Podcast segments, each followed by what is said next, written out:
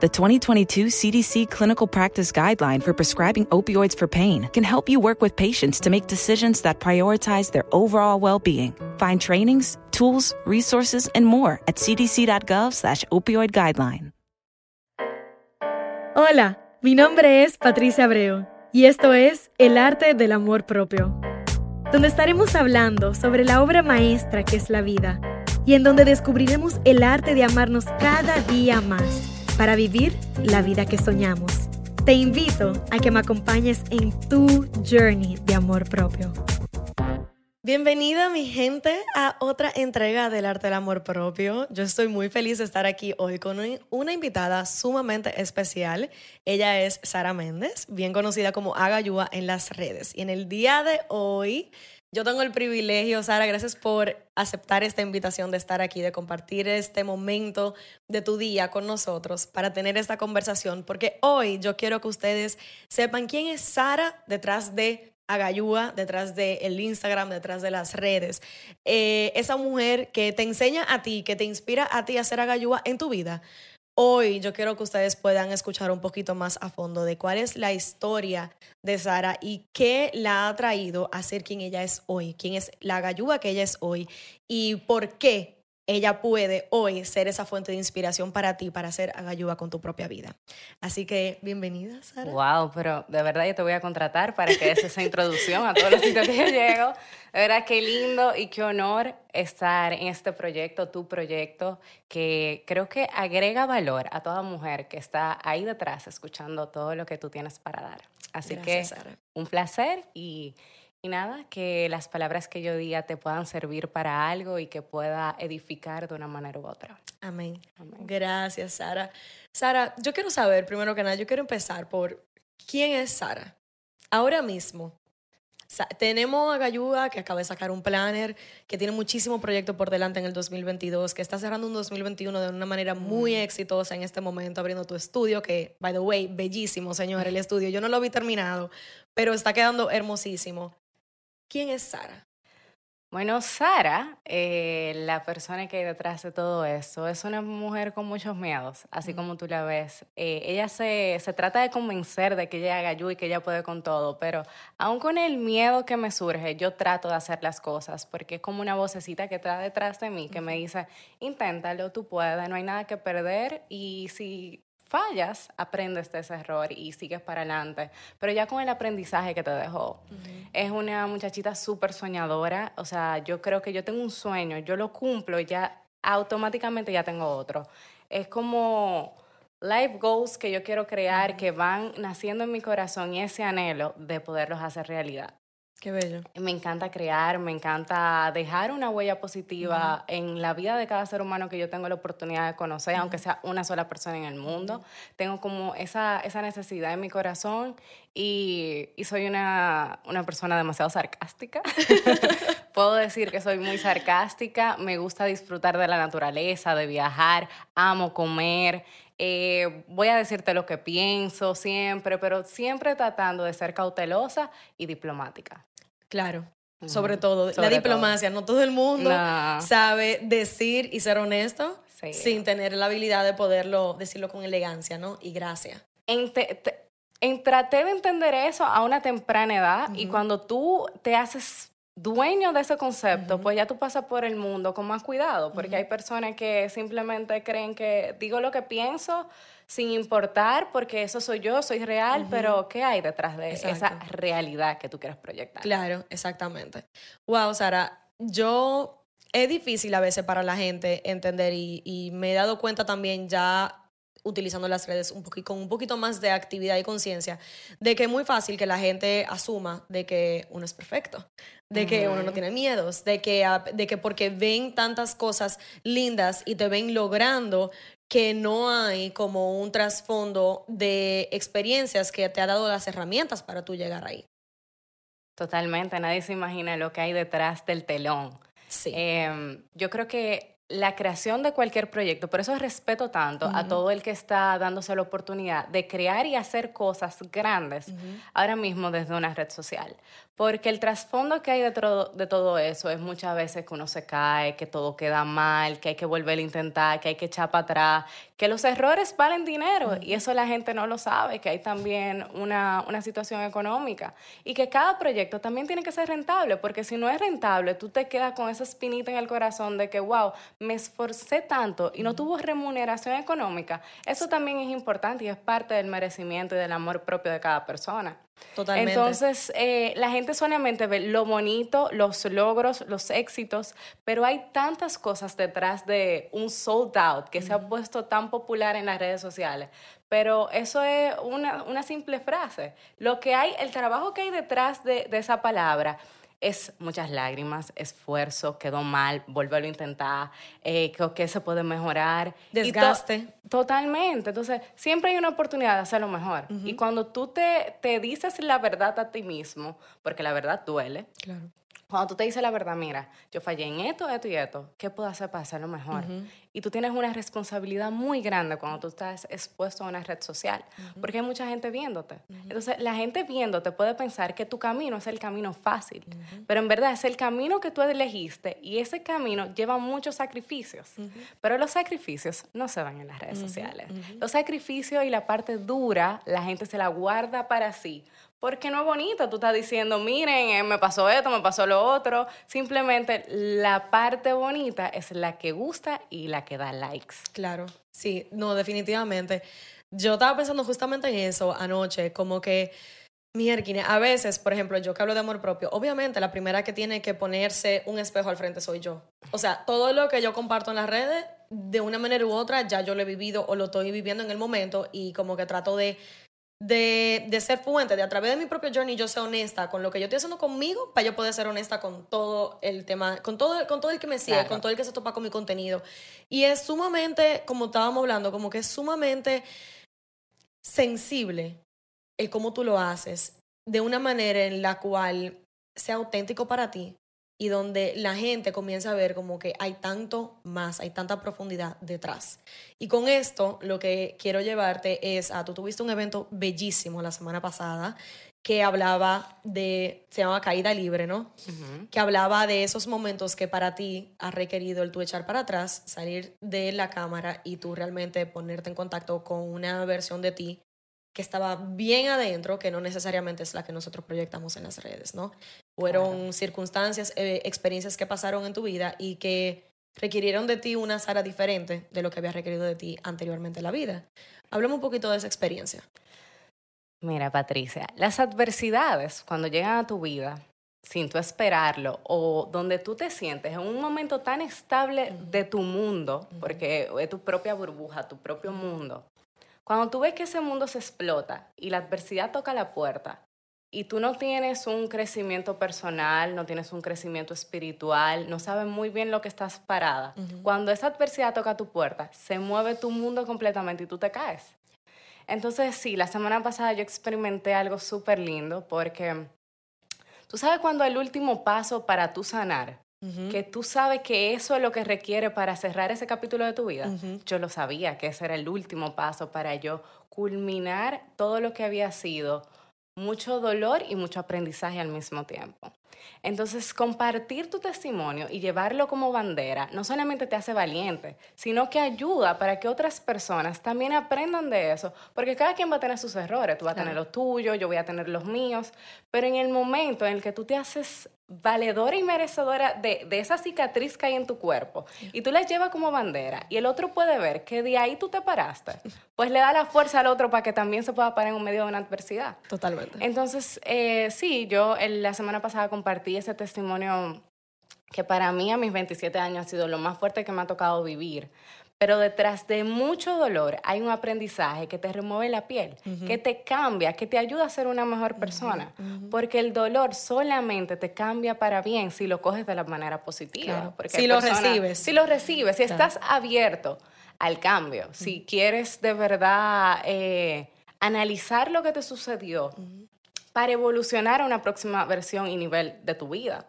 Entonces, sí, fueron tres dolores, tres golpes muy fuertes que viví, que fue una decepción amorosa, fue el evento del planner y fue una quiebra financiera. Entonces, tres dolores que cada uno se vivieron de manera particular, pero un rango de tiempo muy corto. Entonces, tratar de, de, entender uno para coger el otro, para coger el otro, te hace nublar. O sea, en ese momento yo describía mi estado como en un hueco negro. Yo no veía luz, por más que me la pintaran, por más que viniera alguien positivo a decirme alguna palabra, por más que yo tuviera mi grupo de apoyo, que mi ancla a la tierra, que mi familia y mis amigos, en ese momento tú sientes que tú perdiste todo. Y estamos viviendo una pandemia a todo eso. Vamos a agregarle el contexto mundial que se vivía de desesperanza, de tristeza, de pesimismo. o sea, Mucho miedo. claro, el que no estaba bien fundamentado y basado en una confianza externa, más allá de tu mismo poder personal, se sentía muy, muy eh, asustado. Y el miedo que crea el miedo crea tristeza y crea depresión. Es el primer detonante de la ansiedad y la depresión. Entonces, ¿por qué los psicólogos tenían tantos pacientes de ansiedad y depresión? Por el miedo tan grande que había en la tierra. La gente no sabía lo que iba a pasar. Entonces, cuando tú no sabes lo que va a pasar y pierdes ese control, pues tú llegas a un descontrol emocional. Sí. Entonces, eh, parte de todo eso, yo tampoco estaba bien fundamentada. Yo tenía muchos miedos, había sufrido tantos golpes al mismo tiempo que yo decía, wow, ¿qué quiere la vida para enseñarme? Y en vez de preguntarme por qué a mí, wow, por fin. ¿Por qué no a mí? O sea, ¿por qué no me pudiera pasar a mí eso? O sea, es eh, dale gracias a esa adversidad que llegó para hacer algo positivo con tu vida. Sí. Em, acabas de decir, perdón que te interrumpa, pero es que yo quiero como highlights esto, señores. Oigan la pregunta que ya se hizo.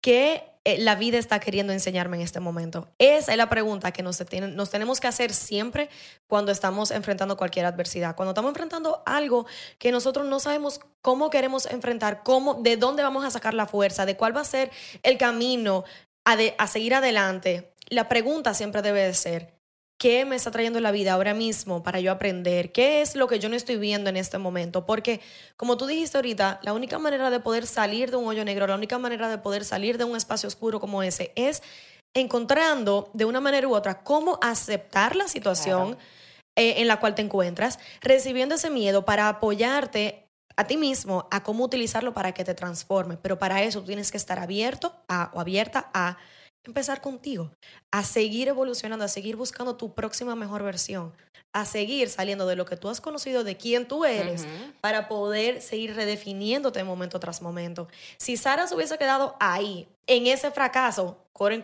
¿verdad? Como lo define la sociedad, no hubiésemos tenido otro planner, no hubiésemos tenido a Gayú en el 2021, porque ella se hubiese quedado ahí y como muy bien, que era algo que te iba a traer, el tema del cancel culture es muy poderoso. Mucha gente no sabe salir de ahí, mucha gente entiende que por la definición que te da la sociedad, ya eso es una definición tuya. Y no es así, sobre todo cuando tú eres una persona pública, ¿verdad? O sea, pues, te voy hablando de ti como estoy hablando de hasta celebridades, o sea, cuántas celebridades no se quitan del, del spotlight porque entienden que la definición que le da la gente pesa más que la definición que tú tienes contigo. Claro, tú te, tú te todos esos títulos tú los haces tuyos y los abrazas. Las opiniones de los demás son como regalo. Y tú sabes, si tú los recibes y lo coges para ti, o tú se los dejas a la persona que lo está dando y no lo coges para ti. Exacto. Pero ¿qué pasa? No todo es color de rosa. Y yo me apropié de todos esos regalos. Claro. Porque yo no tenía tampoco la la madurez emocional para saber que todos esos comentarios venían de sus propias inseguridades, de su propio miedo y de sus propias frustraciones. eran proyecciones de esa otra persona. Claro. Fueran positivo o negativo. Por eso es importante manejar, saber aprender a manejar el ego, porque el ego no todo es malo. Pero dentro de eso es tú llegar a ese nivel de conciencia, el tú poder darte cuenta de eso, de que aunque me estén piropeando mucho, tú sabes, hasta cierto punto, el tú decir gracias, recibirlo, pero no dejar que te llegue a la cabeza. Claro, claro. Esa es la diferencia. Porque eso me enseñó mucho, me enseñó que la misma gente que te aplauden en el éxito son las que te entierran en el fracaso. Entonces, ahora sí, hago cosas buenas, pero mi ego se mantiene tan estable, tan aquí, que yo sé, voy a celebrar mis logros, pero no voy a dejar que todos esos aplausos, porque yo hago un pasito más, sean los que me llenen y lo que me llenen ese tanque emocional y ese ego allá arriba, porque el ego fue lo que más sufrió dentro de, mi, de mi adversidad. Entonces aprendí a ser humilde también de, de, de todas esas cosas. Ah, sí, esto pasó, mira, esto tenemos esta oportunidad de mejora, esto puede pasar, más empática con todo. Yo antes de criticar a una gente, señores, antes de yo decir cualquier palabrita de alguien, yo lo pienso 75 veces. Porque me pongo en sus zapatos, porque esa fui yo en ese momento. Fui yo la que recibí todos esos Te hace más consciente. Claro que sí. Qué bueno. Y, y era, fue, nadie Dicen que no hay una batalla que se te da que tú no puedas soportar. Que si es humanamente soportable y está en tu vida y tú tienes la fuerza para hacerlo, pues Dios te va a dar la manera de salir de ahí. 100%. Y dentro de mi adversidad surgieron cuatro regalos que, que, fueron llegando en tiempos específicos para yo entender cómo yo iba a salir de la adversidad. ¿Cómo yo iba a salir de Soyo Negro? Porque Soyo Negro se, ve, se, oye muy poético, pero ese Soyo Negro, emocionalmente hablando, no te hace ni siquiera pararte de la cama y bañarte. Y no era una depresión, eh, era una profunda tristeza en ese momento donde yo no podía ver nada con claridad. Entonces, esos regalos fueron llegando a mi vida de una forma súper como misteriosa, se puede decir. Era como la manera en la que yo podía entender y aceptar el regalo en ese momento de mi vida. El primero fue un libro que me regalaron en mi cumpleaños del año pasado, en septiembre que se llamaba el Kinsukoroi, el arte japonés de curar las heridas yo del alma. Vi subido, sí. Ajá, ese libro yo me lo leí como que era como demasiado jugoso, porque en medio de la adversidad tú vas entendiendo lógicamente, textualmente, tú estás leyendo lo que te está pasando, y cómo en Japón, cuando se rompe una taza, se llena con oro. Pero ese proceso de llenarlo con oro es súper tedioso y complicado. Entonces, las heridas, claro, las heridas del cuerpo físico son igual que las heridas del alma. Lo que pasa es que la gente las oculta porque es más fácil. Entonces, cuando tú entiendes, ese libro me dio las herramientas y el entendimiento para saber lo que yo estaba viviendo y cómo yo podía eh, resarcir. Cuando tú un libro, cuando tú conectas tanto con un libro, pues ya tú tienes aquí el conocimiento, pero la práctica es difícil. Sí, totalmente. Entonces, nada, yo me leí ese libro, yo tuve un poquito más de claridad, cogí como ese impulso. El segundo regalo fue tratar de abrir un negocio que me alejara un poco de lo que era el planner, que ya la gente no me viera y viera el planner, sino que viera otra cara de Agayúa. Sí. Entonces yo empecé a hacer un ejercicio de qué era lo que la gente pedía de mí, qué era lo que la gente cuando pensaba en Agayúa, en qué pensaba. Y yo decía, bueno, otra de las cosas que la gente pide de mí es moda. Yo estudié moda. Entonces, esa capacidad de yo traducir toda esa creatividad lo tenía que hacer en arte en otra circunstancia. Entonces ahí me recordé que mi psicóloga siempre me ha dicho, crear te salva, Sara. Qué bello. Crear te vuelve otra vez a la creatividad, a la sonrisa, a los colores. Es que la creatividad, y como artista lo digo también, hay posibilidades infinitas que te recuerdan de que aunque tu entendimiento sea tal, la creatividad siempre es un canal en donde tú puedes salirte de ahí y literalmente accesa a cualquier cosa de ti, de quién tú eres, de, del mundo, de la realidad. Por, e, o sea, por, por, eso, qué bueno que tú lo dices, porque claro. tu creatividad viene tan diferente como viene la mía, sin embargo, es universal. Claro, a un cocinero, a un chef, cocinar lo salva. Exacto. A un arquitecto, hacer sus estructuras y su maqueta lo salva. O sea, es como volver otra vez a conectar con lo que te hace feliz y con tu propósito de vida. Totalmente. Entonces ahí yo me tuve que desviar un poco la atención de, de, lo que era ese producto para volver a crear otro que también conectara con mi ser. Y así fue que yo creé Agayua Collection, la marca de hermosa, ropa. Hermosa. Y que a la gente le ha gustado mucho y que ha sido, que ha vuelto a despertar otra faceta en mí. Que lo hice con miedo. Uf.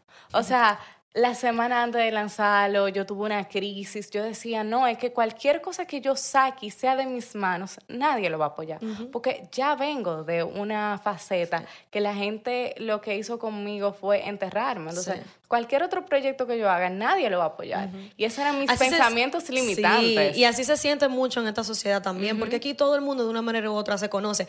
Independientemente tú seas una figura pública o no. O sea, aquí todo el mundo, un primo de un amigo, de un... O sea, todo todo el mundo es un círculo muy, muy cerrado en comparación a, por ejemplo, ciudades en Estados Unidos. Y de por sí uno se siente muy expuesto. Ahora, lo que yo te quiero preguntar, por ejemplo, esa crisis que tú tuviste antes de ese lanzamiento, ¿qué te evitó de tú como que echar para atrás? O sea, ¿a qué parte de ti tú accediste para tú decir lo voy a hacer como quiera? ¿Tú sabes por qué yo lo hice? Porque yo no estaba sola, yo tenía una socia. Mm. Entonces, en mi cabeza, por yo no quedarle mal a ella, que había tenido un compromiso, un tiempo, una dedicación, crear las piezas, yo sabía que ya no había forma de echarme para atrás. Claro. Pero mi vida, o sea, yo hubiese estado sola y que yo nada más tenga que, que, que responderme a mí misma, yo me hubiese dicho, bueno, en cuatro meses, que ya, que la situación te...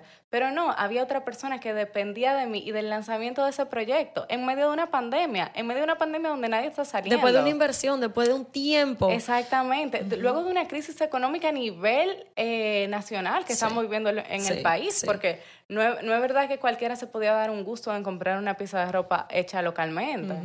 Entonces, eh, era eso, era más la responsabilidad de no quedarle mal a ella, que me forzó a mí a lanzar un producto y sacar herramientas donde no las tenía. Ahora, ¿qué bien vino de ahí, de tú haberlo lanzado?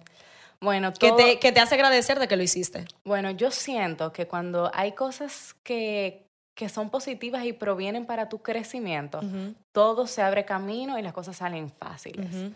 Al día de hoy, Agayuda Collection ha sacado nueve ediciones y las nueve ediciones han sido ediciones exitosas donde se han vendido todas las piezas. Wow. Y de las que no se han vendido todas, que no han sido sold out, es porque han sido muchas y han faltado y que se quedan dos o tres de cada, de cada pieza. Pero justamente hablando con mi socia la semana pasada, lo, estábamos, en- estábamos sentadas las dos hablando de, de qué bonito había sido ese proyecto y qué buen feedback había tenido. Yo no Ha había, tenido muy buena yo recepción. no había recibido Sí. ninguna crítica negativa de ninguna de las clientes de la colección y han Wow. sido muchas. Entonces, eso te hace ser agradecido, Claro. de entender que qué bueno que, que esto está creciendo, de que le estamos dando oportunidad a más mujeres, de que también eh, sigan creciendo. Nosotros tenemos cinco empleadas dentro de la colección. O sea que qué bueno que crezca porque así crecemos todos. Sí, sí. Señores, ahí ella está aludiendo a, ese, a esa frase que hemos, yo por lo menos he estado viendo mucho últimamente en Instagram, que es hazlo aunque tengas miedo. Porque es que nunca realmente vamos a estar en el momento propicio ni con No. las condiciones perfectas para hacer lo que queremos hacer. Y tu vida es ahora. Tu vida es ahora. Lo único que tenemos seguro es este momento presente, porque si algo nos enseñó la pandemia es que en menos de 24 horas todo puede cambiar. Todo. En menos de 24 horas, la vida como la conocemos en este momento puede ser transformada a un 360. Entonces, ahora mismo, a pesar de los miedos que tú tengas, que, by the way, justamente, independientemente de esta conversación que estamos teniendo ahora, el próximo, los próximos episodios van a ser sobre eso, de cuáles son los miedos y cómo enfrentarlos, hazlo. Porque siempre como seres humanos vamos a tener miedo, vamos a tener miedo al éxito, vamos a tener miedo al fracaso, vamos a tener miedo a no ser aceptado, vamos a tener miedo a, a- a, yo no sé, a, a incomodidades, a salir de nuestra zona de confort. Sin embargo, porque tú supiste de una manera u otra algo que apoyó a tu show up, a tu seguir adelante, a tu pararte responsable por ti y no dejar que algo externo te definiera. Hoy tenemos todo lo que tú has venido creando, que es como hemos visto, como estamos viendo, tanto más allá que lo que ve, se ve en las redes, que tiene un mensaje muchísimo más profundo que simplemente una pieza de ropa en un planner. Totalmente. Hay un trasfondo personal. Una intención. de- ajá, una intención de una persona que, que quiso como volver a retomar las riendas de su vida. Y esa fue la manera en que lo consiguió.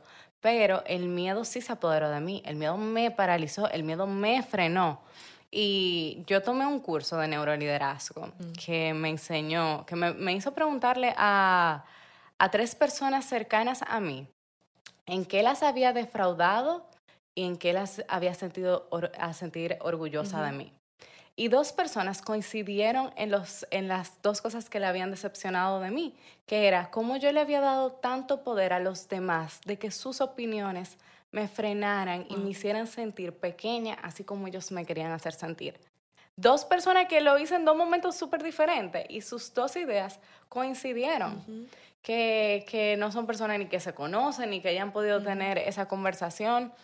Y yo, tú sabes que lo pensé y dije, es verdad, le di tanto poder a los demás para que dijeran quién era yo y que me dieran el poder de hacer sentir cualquier cosa que yo quería hacerme.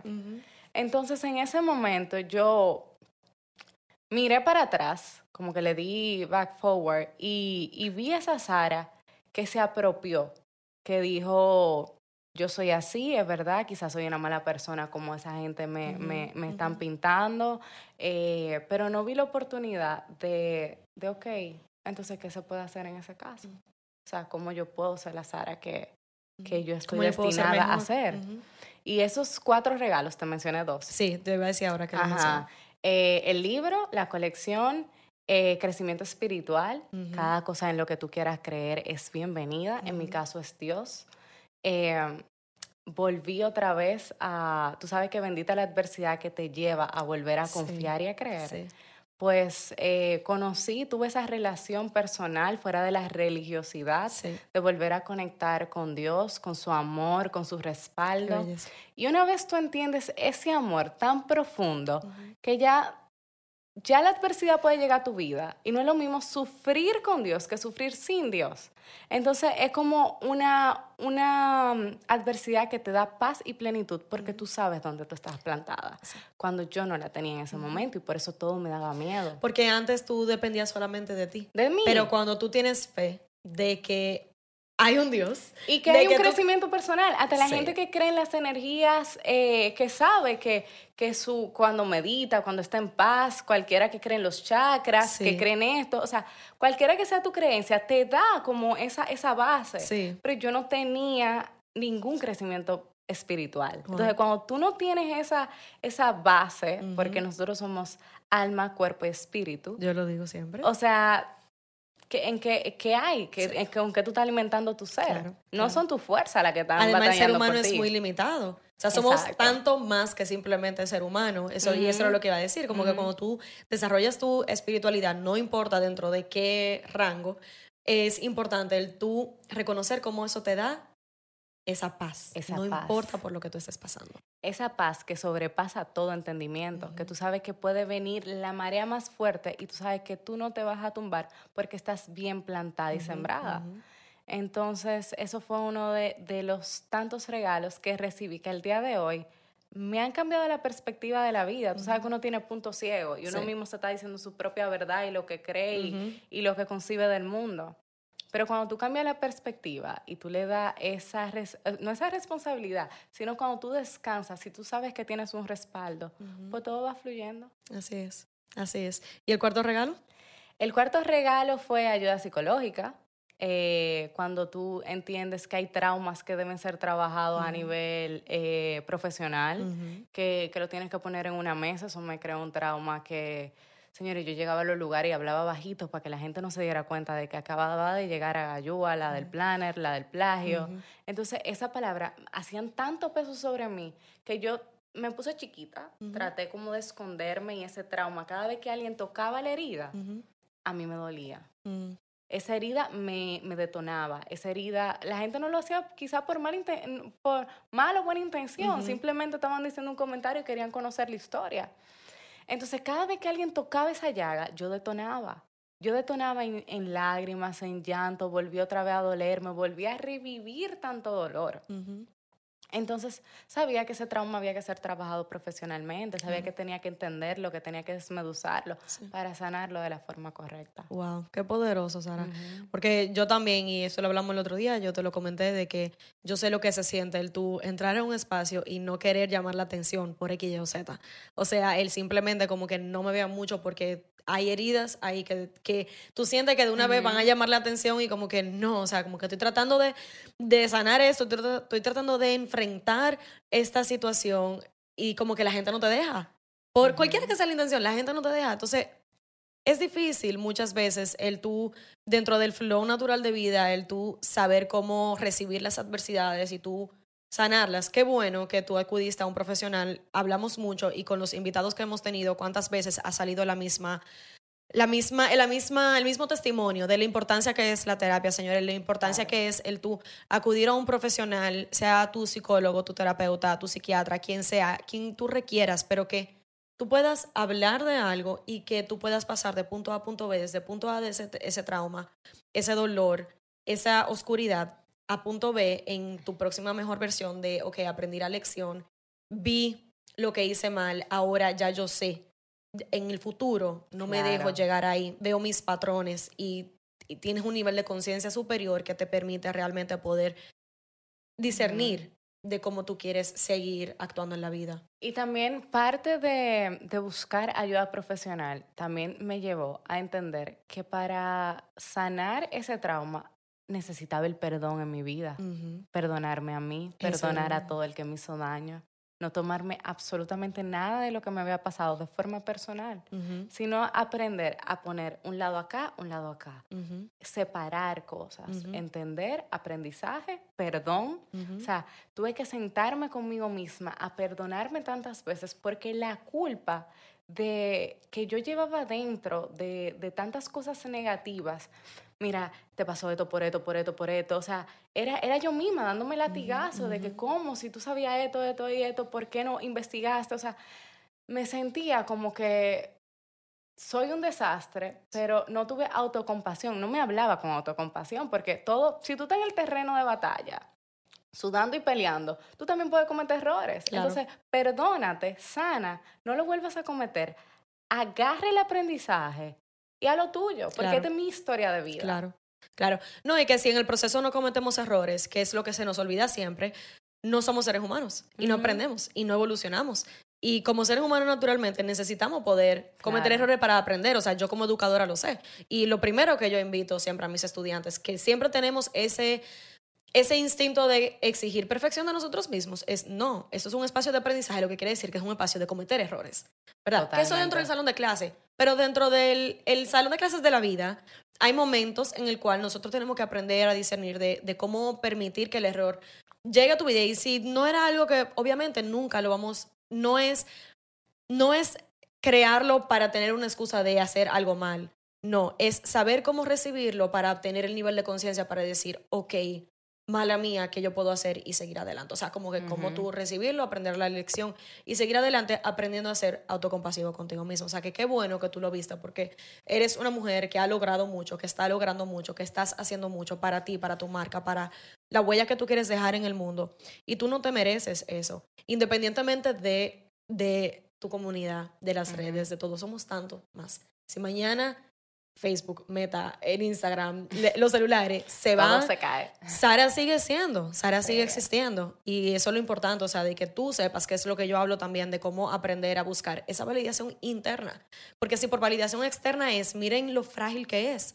Si Sara en ese momento se estaba definiendo por validación externa, porque es una manera muy natural del ser humano de llegar ahí.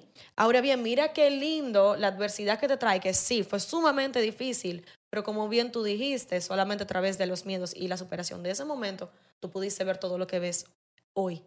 Bendita la adversidad. Bendita la adversidad. Y, y fue un error de mi vida. Eso no significa que es el último error de mi vida. Exacto. O sea, ojalá y fuera el último, pero la vida sigue. Y Así más es. para adelante me está esperando otro error del que yo voy a aprender, del que lo voy a hacer mío, de que... Y vas a seguir evolucionando. Sí, una mejor, una, una- vas a tener una próxima mejor versión de Sara constantemente. Exacto. El cambio nunca cesa. Así Es es. lo, lo único que tenemos seguro en la vida. Entonces, mientras andemos por el mundo sin juzgar el, el journey de otro, Yes. sin cada quien va a vivir su vida de acuerdo a sus propias reglas y concepciones de la misma, siempre tú siguiendo tu línea y haciendo lo correcto que para ti sea, sin con dañar a los respeto y con amor, claro que Exacto. sí. Sara, entonces vamos a llegar al planner. Cuéntame de este planner 2022. Bueno, les cuento un poquito. Cada edición es muy personal. Eh, ¿Por qué? Porque luego del planner, la edición que le siguió fue una mariposa, que significaba la evolución de esa vida y de eso que yo estaba viviendo en ese momento. No era que yo me había convertido en una mariposa, que yo estaba en ese proceso y yo sabía que cada mujer que tuviera el planner también estaba en ese proceso personal. Porque de acuerdo a mi evolución, cada quien tiene una evolución distinta. Y como habíamos pasado una pandemia, tocaba remover la piel y volver a convertirte y adaptarte a ese momento. Yo lo adecué mucho a lo que yo estaba viviendo de forma personal, pero sabía que era un concepto que podía ayudarle a cualquier mujer allá Claro. afuera. Luego de vivir ese año completo, yo sabía que el concepto del Planner 2022 también era muy personal porque eso es lo que te da la adversidad, mucho aprendizaje. Y este planner, si ustedes lo ven, está en una cápsula de cristal, porque significa que hay que guardar el corazón, proteger ese corazón, porque él es fuente de vida. No el corazón como un músculo que bombea sangre y mantiene viva a la gente, sino el planner como ese, ese órgano que si tú lo guardas y lo cuidas, va a depender tu calma, tu estabilidad, tu paz, tu bienestar. Y para vivir una vida en plenitud, tú tienes que tener mucho cuidado a qué tú expones tu corazón, cuáles ambientes, qué personas. Hay personas que uno ama y adora, pero es mejor tenerlas lejos porque cuando la tienes cerca te detonan en ansiedad, eh, te drenan. Te drenan, te drenan tu propia energía y no, no o sea, tú la puedes amar y adorar, pero hay personas que de verdad te hacen daño por su forma de ser. Entonces, cuando tú eh, detectas cuáles ambientes, cuáles lugares, cuáles personas, cuáles música, señora, hasta la música puede, puede Siempre energía. Lo que tú ves, lo que tú consumes, ¿qué te está provocando? te está subiendo, te está alimentando, te, te, te hace te construye. te construye, te edifica para tú ser una mejor persona. Por eso ese planner va eh, muy alineado con guarda tu corazón porque de él mana la vida. Guárdalo porque de él va a depender todo lo que tú seas y lo que tú hagas en la vida. Qué hermoso, me encanta. Señora, yo siento que ese planner, yo siempre uso el hashtag empieza contigo. Siento que ese planner ahora mismo escuchando el mensaje, la intención con el cual tú lo creaste y el por qué y el para qué del usuario, siento que es la definición ahora mismo de empieza contigo, porque es eso. Mucha gente siempre dice, yo no sé cómo empezar conmigo, Patricia, pero es que eso se ve diferente para cada quien. Y mira cómo Sara lo, lo puso en palabras de guarda tu corazón, porque de ahí emana la vida. O sea, es lo mismo con empieza contigo, porque si tú no empiezas, si, tú no trabajas tu relación contigo, si tú no haces el trabajo que, requieres hacer contigo, entonces ¿quién lo va a hacer? ¿Y quién vas a hacer? ¿De qué vas a ser fuente? Llegando a eso, Sara, yo quiero eh, preguntarte a ti, en este momento, ahora mismo de tu vida, eh, ¿cómo es una manera en la cual de repente puede ser en referencia a tu día a día, puede ser en referencia a tu semana, ¿Cómo tú empiezas contigo? O sea, ¿hay alguna práctica de amor propio que para ti es necesaria eh, en tu día a día que tú dices, sin esto como que no estoy en mi centro o siento que algo como que no fluye igual? Eh, todas las mañanas yo trato de esos 10, 20 minutos en lo que tú conectas contigo misma y tú como que le baja los niveles de la revolución para tú poder coger el día, para mí son muy importantes, porque te hace tomar decisiones más sabias, tienes discernimiento, ¿sabes?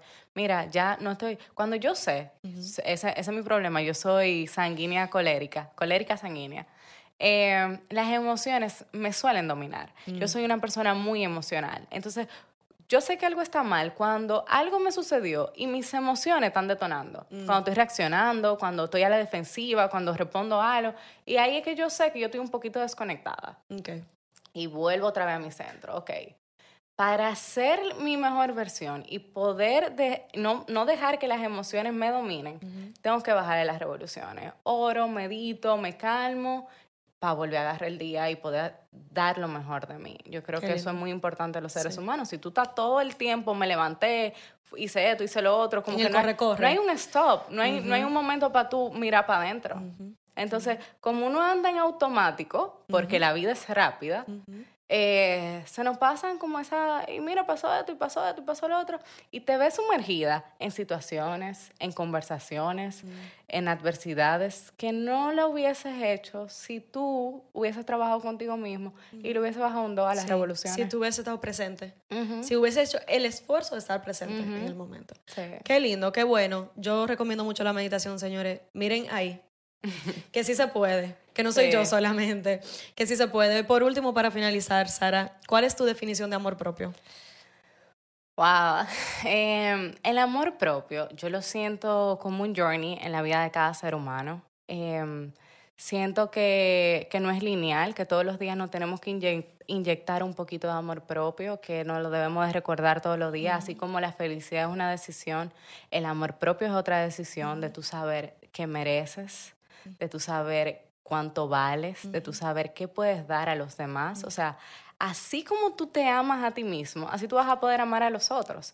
Entonces, mientras tú pongas, sigas poniendo personas en primer lugar y sigas poniéndolo en ese altar que tú construiste, pues no te estás dando el lugar que te mereces en la vida. Totalmente, totalmente. Wow, qué bella definición. Gracias, Sara, nuevamente por de verdad aceptar la invitación y venir aquí compartir este espacio conmigo. La verdad es que me sentí súper bien. Se siente como un, un lugar seguro donde hablar y debatir un tema tan importante como lo es el amor propio. Así que te felicito por abrir esto. Gracias, de verdad, en serio. Esto siempre es, como dije el otro día, no es para mí, es para ser fuente de el que lo escuche pueda hacer las palabras y el mensaje de ellos y que puedan seguir profundizando en su journey de amor propio.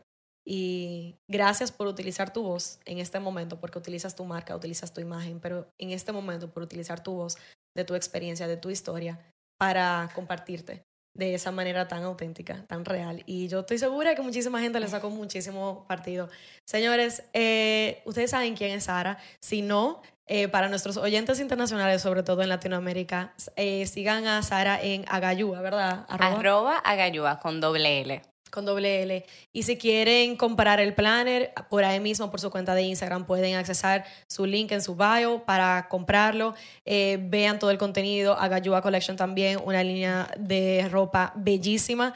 Y señores, con ustedes, Sara. Si te gustó este episodio, si algo te resonó, like, comparte, suscribe, déjanos un review en Apple Podcast sobre todo y gracias por estar, gracias por abrirte a recibir este mensaje, gracias por empezar contigo hoy y por seguir profundizando en tu journey de amor propio. Nos vemos en una próxima. Yay!